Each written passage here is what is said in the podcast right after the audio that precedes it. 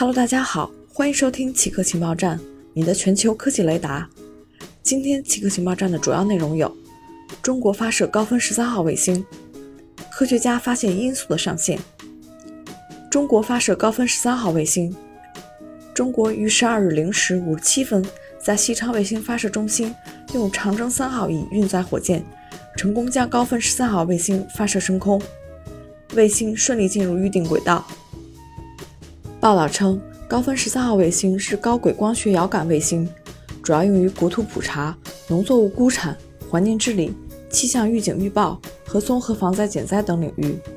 但有流言称，这是一颗运行在同步轨道上的光学侦察卫星。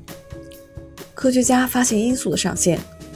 伦敦玛丽皇后大学和剑桥大学等研究人员发现了音速的上限，每秒三十六千米。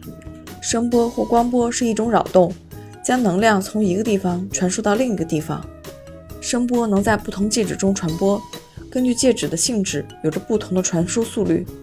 在固体中传输的速度要远快于液体或气体。爱因斯坦狭义相对论对速度设定了一个绝对上限，即光速每秒约三十万千米。在这之前还不知道声波是否有速度上限。根据发表在《科学进展》杂志上的最新研究，声速上限预测基于两个基本常数。精细结构常数和光电子质量比。以上就是今天奇科情报站的所有内容，谢谢您的收听。